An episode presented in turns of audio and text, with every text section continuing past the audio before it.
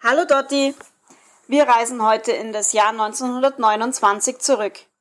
In diesem Jahr wurde am 12. Juni ein jüdisches Mädchen in Frankfurt am Main geboren. Im Jahre 1933, kurz nach Hitlers Machtergreifung, kam es bereits zu antisemitischen Demonstrationen, die ihren Vater dazu veranlasste, 1933 nach Holland auszuwandern. Anfang 1934 holte er die Familie nach. Immer schrecklichere Nachrichten, wie zum Beispiel brennende Synagogen, ließ ihren Vater nur von einem Fieberanfall in Deutschland sprechen. Erst als 1939 durch den Angriff in Polen der Zweite Weltkrieg ausbrach, verwandelte es sich bei ihm in Angst.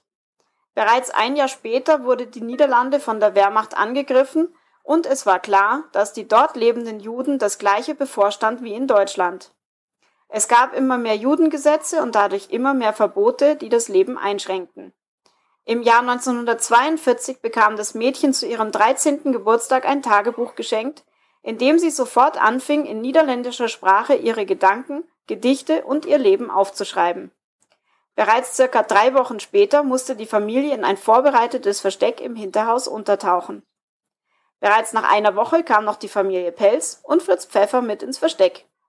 Dort lebten jetzt insgesamt acht Personen auf circa 50 Quadratmeter. Man hoffte, dass es sich nur um ein paar Wochen handeln sollte, daraus wurden am Ende aber über zwei Jahre. Das Versteck durfte nicht verlassen und laute Geräusche mussten vermieden werden. Dies führte zu häufigen Konflikten, was über geregelte Tagesabläufe versucht wurde zu vermeiden. Die ehemalige Sekretärin von ihrem Vater versorgte die Untergetauchten mit Lebensmittel und Nachrichten. Das Mädchen las in dieser Zeit viele Bücher und ihre schriftstellerischen Fähigkeiten wuchsen immer mehr. Das Versteck wurde verraten und am 4. August 1944 wurden die Untergetauchten von der Gestapo abgeholt. Eine Helferin hat alle Niederschriften, Zettel und auch das Tagebuch des Mädchens an sich genommen und bewahrte sie auf.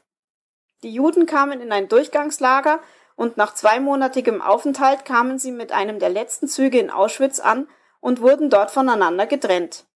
Das Mädchen war zu diesem Zeitpunkt knapp 15 Jahre alt geworden und entging dadurch den direkten Tod durch Vergasung. Sie wurde ausgezogen, desinfiziert, kahl geschoren und bekam eine Nummer auf den Arm tätowiert. Wegen der katastrophalen hygienischen Bedingungen infizierte sich das Mädchen und ihre Schwester mit Krätze. Die Alliierten rückten Auschwitz immer näher und die Nationalsozialisten fingen an, das Lager zu evakuieren. Im November 1944 wurden die Geschwister nach Bergen-Belsen deportiert. Dort traf sie eine Freundin, die das Mädchen als Skelett beschrieb und ihre eigenen Sachen wegen Läusebefall nicht mehr anziehen konnte.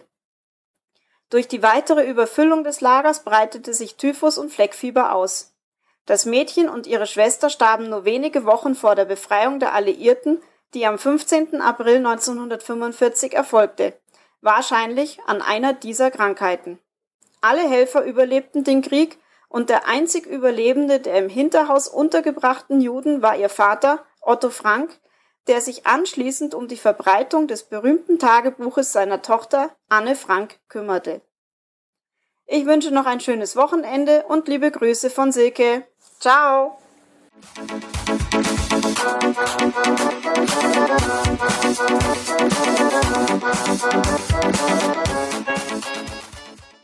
Herzlich willkommen zur 84. Ausgabe des wöchentlich erscheinenden Podcasts Die Hörmupfel. Heute geht es um einen Allgäu-Krimi, um unsere Urlaubsplanung und um ein Oldtimer-Treffen. Die ein oder andere Abschweifung ist natürlich auch wieder dabei. Viel Spaß beim Hören. Ja, der typische Allgäuer Sommer hat nun bei uns Einkehr gehalten.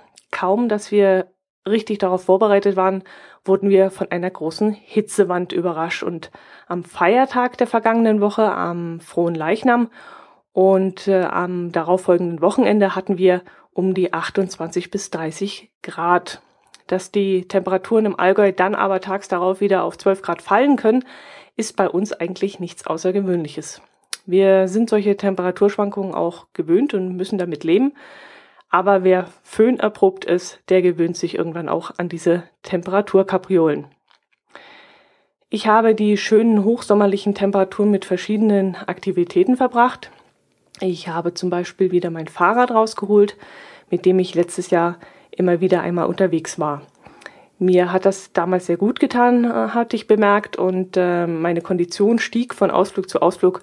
Und so habe ich mir vorgenommen, auch dieses Jahr wieder regelmäßig Fahrrad zu fahren. Das Laufen, das ich im Winter durchgezogen habe, um fleißig abzunehmen, wird mir nämlich langsam zusehends zu langweilig. Da kommt mir das Fahrradfahren, das man jetzt im Sommer wieder machen kann, gerade recht. Das Fahrrad werden wir vermutlich auch im Urlaub mitnehmen können. Mm, aber dazu erzähle ich euch vielleicht später etwas mehr. Fangen wir lieber mit dem Allgäu-Krimi an, von dem ich euch erzählen möchte. Ich hatte euch ja im letzten Podcast angekündigt, dass ich euch wieder einmal etwas über ein Buch berichten möchte, das ich gelesen habe. Mm, diejenigen, die auch ab und zu auf meinem Blog vorbeischauen, werden die Buchrezension vielleicht schon entdeckt und gelesen haben. Allen anderen, die nicht gerne Blog-Einträge lesen, sondern lieber das Ganze in gesprochener Form bevorzugen, werden jetzt von mir bedient werden.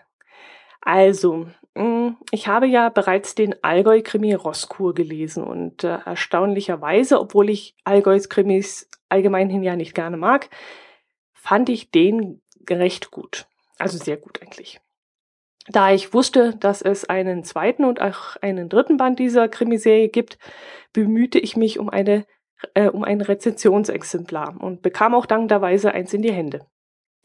Ich machte mich auch gleich darüber her ähm, und möchte euch jetzt davon äh, berichten.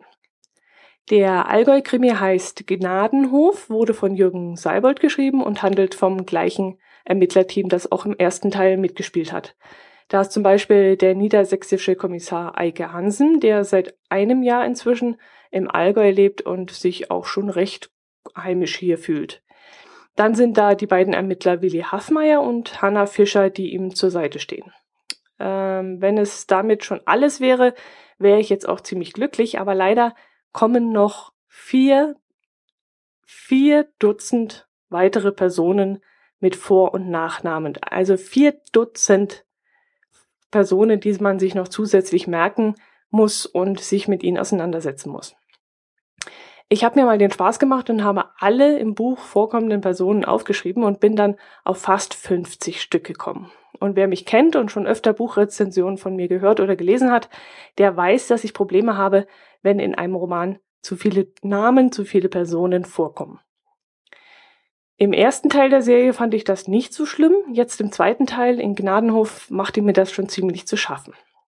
Hinzu kam, dass man sich dann nicht nur mit den Vor- und Zunahmen und äh, mit dem Verwandtschaftsverhältnis zu anderen Personen auseinandersetzen musste, sondern auch, wo das jewe jeweilige Haus beziehungsweise der Bauernhof dieser Person stand.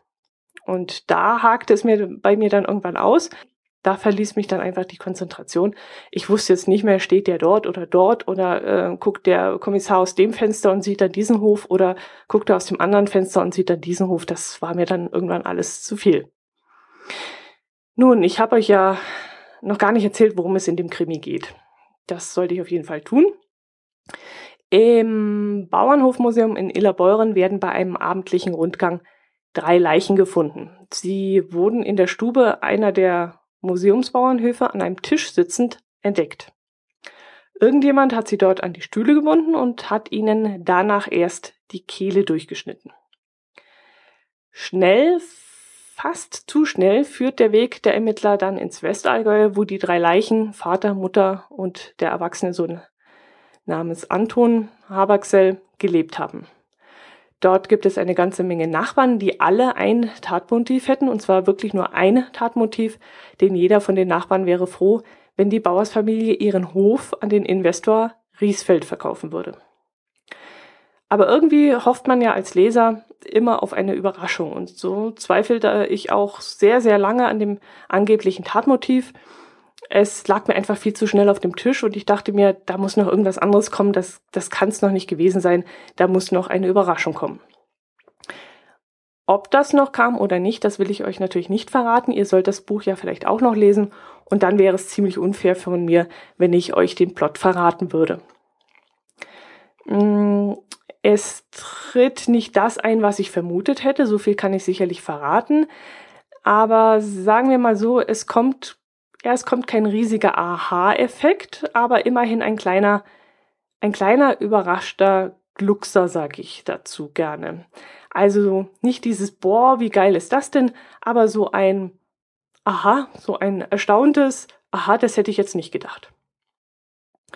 Auf jeden Fall würde ich das Buch, wenn ich es nicht schon gelesen hätte, lesen. Ich kann es auch weiterempfehlen für laue Sommerabende als leichte, unterhaltsame Leselektüre oder auch für den Strandurlaub. Man muss sich beim Lesen nicht großartig verkopfen, es ist nicht sehr anstrengend, aber es ist eine, ja, ein angenehm fluffiger Lesespaß. Zum Grundaufbau des Buches, Schreibweise und so, bitte ich euch dann noch einmal in das Kapitel der 79. Folge der Hörmupfel reinzuhören. Dort bin ich auf den ersten Teil ja näher eingegangen und da habe ich dann auch beschrieben, wie man sich die Romanfiguren so vorstellen muss. Was ich in diesem Zusammenhang aber neu erwähnen kann, ist vielleicht die Tatsache, dass man den ersten Teil gesehen, gelesen haben sollte, um dann leichter in den zweiten Teil hineinzufinden. Das ist jetzt aber meine ganz persönliche Meinung. Vielleicht tut ihr euch da ja leichter. Ich kann es auch gar nicht objektiv beurteilen, weil ich den ersten Teil ja kannte und mich dementsprechend schon mit einigen der Personen vertraut machen konnte. Aber ich stellte äh, mir ab und zu mal die Frage, wie der Leser, der den ersten Teil nicht gelesen hat, mit der einen oder anderen Situation etwas anfangen sollte. Ähm, ich hätte mir dann vermutlich schwer damit getan, wenn ich nicht den ersten Teil schon gelesen hätte. Alles in allem hat mir das Buch ein paar schöne unterhaltsame Stunden beschert und ich kann es als Lesespaß für euren Sommerurlaub nur empfehlen. Es heißt, wie gesagt, Gnadenhof und ist im Pieper Verlag erschienen. Das Taschenbuch kostet 9,99 Euro und die Kindle-Version ist einen Euro günstiger. Falls ihr das Buch lesen solltet, würde mich natürlich sehr interessieren, wie es euch gefallen hat, ob ihr vielleicht eine völlig andere Meinung dazu hattet oder ob ihr ja, ob ihr es auch weiterempfehlen könnt oder eher nicht. Ich würde mich auf jeden Fall freuen, wenn ihr dann einen Kommentar im Blog hinterlassen würdet oder ihr macht es wie Diana damals, als sie mir eine Audiodatei zukommen ließ, in der sie euch und mir erzählt hat, was sie von dem Ursula Poznanski Thriller gehalten hat. Da würde ich mich echt sehr freuen drüber. Freuen tue ich mich auch langsam auf unseren Urlaub. Ich habe mich jetzt mal ein wenig erkundigt, was in unseren Zielorten alles so zu entdecken gibt. Und da habe ich jetzt mit verschiedenen eingesetzten Mitteln verschiedene Ergebnisse erzielt. Die ganze Suche über Google, das möchte ich euch jetzt gar nicht alles erzählen. Ich habe Stunden verbracht, nutzlos nach Sehenswürdigkeiten rund um Cuxhaven zu suchen. Mein größter Fehler war dabei, ähm, Sehenswürdigkeiten Niedersachsen in Google einzugeben. Und da landete ich zum Beispiel auch im Zoo von Hannover oder im Serengeti Tierpark in Soltau, also hunderte Kilometer von unserem Urlaubsort entfernt. Siegessicher hatte ich auch eine Seehundstation entdeckt, äh, was mich wirklich mal interessiert hätte, um dann aber schnell feststellen zu müssen, dass die irgendwo in Ostfriesland zu finden ist und auch viel zu weit von unserem Ausgangsort entfernt ist. Irgendwann kam ich dann auf die glorreiche Idee, eine Kollegin zu fragen, die aus Norddeutschland kommt. Ich weiß nicht einmal, woher genau, vielleicht Bremen oder Bremerhaven, ich weiß es wirklich nicht. Jedenfalls lebt sie schon seit mindestens 15 Jahren im Allgäu Trotzdem habe ich sie gefragt, ob sie mir weiterhelfen kann und sie war dann auch sofort bereit, mir ein paar Prospekte und Bücher mitzubringen, die meinen Suchradius ein wenig eingeschränkt haben. Gut, das, was sie mir dann gebracht hat, war trotzdem sehr umfangreich und ging teilweise sehr, sehr ins Detail. Aber geholfen hat es mir auf jeden Fall. Ich konnte mir schon einmal ein paar ja, ich konnte mir schon das Zielgebiet zum Beispiel in Bremerhaven raussuchen, mich also auf einen Stadtteil fixieren und weiß jetzt, wie viel Zeit wir für einen Ausflug nach Bremerhaven einplanen müssen und was wir dort in der Kürze der Zeit anschauen können. Und was noch viel besser war und was nicht in den Prospekten stand, war der Tipp, den sie mir dann mündlich gegeben hat. Ich soll mir nämlich mal das Natureum in Neuhaus anschauen. Und meine Recherchen ergaben dann auch, dass das genau das Ding ist, was mich auch interessieren könnte. Und das steht jetzt auf unserer To-Do-Liste ganz oben. Dann habe ich mir noch die Altstadt von Stade rausgesucht und äh, ein paar Urlaubstage möchte ich natürlich auch noch einfach nur Fahrrad fahren. Irgendwo am Meer entlang, egal wo, aber einfach nur Fahrrad fahren. Diese Freizeitaktivität unseres Urlaubs sollte allerdings lange Zeit als undurchführbar gelten. Denn wie ihr wisst, ist meine bessere Hälfte immer noch nicht ganz, also nicht völlig auf dem Damm. Der aktuelle Stand sieht so aus. Er gewöhnt sich langsam die Beinschiene ab, was vermutlich hauptsächlich eine Kopfsache ist. Trotzdem, das operierte Bein ist eben noch nicht so stabil und da soll er dann doch lieber auf Nummer sicher gehen, bevor er etwas zu vorzeitig ähm, ja, riskiert. Deshalb hat er auch gemeint, dass Fahrradfahren im Urlaub wohl noch nicht möglich sein würde. Und das fand ich dann nicht so schön, da war ich ziemlich traurig. Und dann habe ich ihn doch gebeten, er soll doch mal seinen Physio und seinen Chirurgen fragen, ähm, was die davon halten. Und die beiden haben dann tatsächlich grünes Licht gegeben und das fand ich richtig gut, denn jetzt steht meinen geliebten Radeltouren im Urlaub nichts mehr im Weg. Und das freut mich jetzt wirklich riesig. Ja, die Urlaubsplanung. Äh, ach so, was ich auch witzig fand, ich wollte natürlich auch noch ein paar Sehenswürdigkeiten in Kiel entdecken und das stellte mich dann doch vor ein echtes Problem. Gebt mal in Google Kiel Sehenswürdigkeiten ein. Da kommt nicht allzu viel. Marine Ehrenmal Laboe, ein Aquarium, ein botanischer Garten, ein Gruselkabinett und die Kieler Förde sowie die Kieler Woche. Zur Kieler Woche fahren wir ja gezielt hin, da werden wir vermutlich reichlich Unterhaltung haben, äh, inklusive unseres Hörertreffens des Nord-Süd-Gefälles. Übrigens, wenn ihr dort noch hinkommen wollt, denkt dran, schickt uns bitte eine Mail an äh, die E-Mail-Adresse das-nord-süd-gefälle.gmx.de. Dann schicken wir euch den Treffpunkt und die genaue Uhrzeit des Treffens zu. Ja, irgendwie ist dann an dem Tag auch noch ein Ballonstart oder Ballonglühen. Aber Start kann ich mir ehrlich gesagt gar nicht vorstellen. So am Meer bei dem Wind, ich weiß gar nicht, ob dann Ballone, Ballone, Ballone, da Ballone starten können. Ähm, weiß ich nicht. Aber wir haben es uns mal vorgemerkt, vielleicht bleibt dafür noch Zeit. So, was wollte ich euch noch erzählen? Mm, ich war auf einem Oldtimer-Treffen, das zum 14. Mal in, oder 15, nee, 14. Mal in der kleinen Gemeinde Weidnau, Ortsteil Seltmanns, veranstaltet wurde. Das Oldtimer-Treffen findet jedes Jahr statt und wird von den örtlichen Vereinen ausgerichtet. Dieses Jahr meinte es Petrus fast zu gut mit den Veranstaltern und äh, versorgte sie und die zahlreichen Besucher des Oldtimer-Treffens mit reichlich Sonne. Und dementsprechend heiß war es dann auch auf dem großen Sportplatz vor dem örtlichen Vereinsheim. Im Schatten habe ich bei uns zu Hause 26 Grad gemessen. In der Sonne war es wesentlich, ja, wesentlich mehr. Ich schätze mal, dass die 30 Grad Marke an diesem Tag locker geknackt wurde. Die Hitze war dann auch sehr drückend und so habe ich mich dann auf diesem Sandbolzplatz nicht allzu lange aufgehalten. Auf diesem Platz waren die Autos aufgestellt und äh, es war schon sehr dampfig und brütend heiß dort. Jetzt bin ich auch kein Biertrinker und da ich alleine zum Treffen gegangen bin, wollte ich auch nicht alleine auf einer der Bierbänke, die für die Gäste aufgestellt worden waren, Platz nehmen. Zum Schutz gegen die Sonne waren an, an den Seiten so offene, also eigentlich nur Überdachungen, so Zelte, aber eigentlich nur das Dach und die Seiten waren dann offen, so dass der Wind gut durchziehen konnte. Dann gab es noch Spezialitäten vom Grill, es gab Kaffee und Kuchen und zur Unterhaltung spielte eine Bluegrass Band was offensichtlich sehr gut ankam, denn die Stimmung war, als ich dort war, sehr, sehr gut und ausgelassen. Ich weiß nicht, wie viele Fahrzeuge an diesem Tag gemeldet waren. Ich habe irgendetwas von 200 Fahrzeuge gehört. Aber dann kommt es natürlich immer auch aufs Wetter drauf an. Und als ich dort war und die Reihen mit den Motorrädern durchgezählt habe, da waren das schon fast 50 Stück und es fuhren immer noch Fahrzeuge aufs Gelände.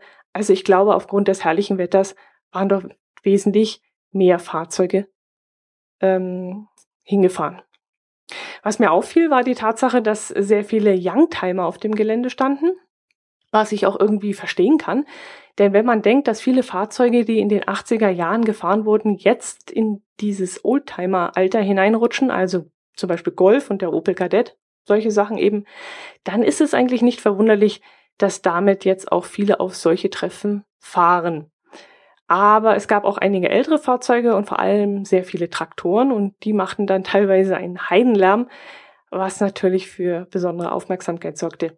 Ich habe davon wieder ein kleines Kurzvideo eingestellt und also auf dem YouTube-Kanal. Wenn ihr wollt, könnt ihr euch das dort mal anschauen. Ich bin nicht lange dort geblieben, denn es war, wie gesagt, echt heiß an diesem Tag. Eigentlich wollte ich an diesem Nachmittag auch noch eine kleine Wanderung zum Hauchenberg hinauf machen, aber nichts und niemand hätte mich von meinem Liegestuhl auf den Balkon weggebracht an diesem Nachmittag.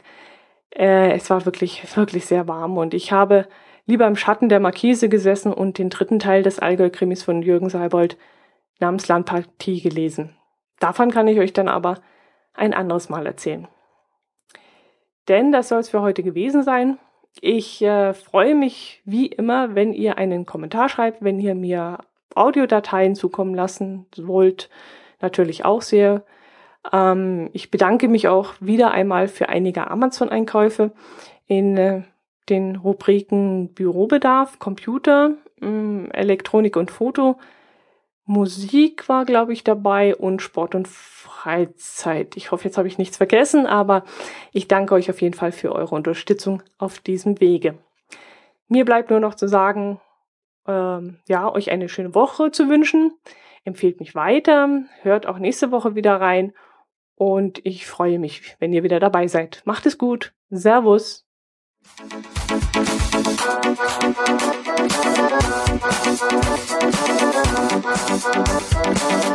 you.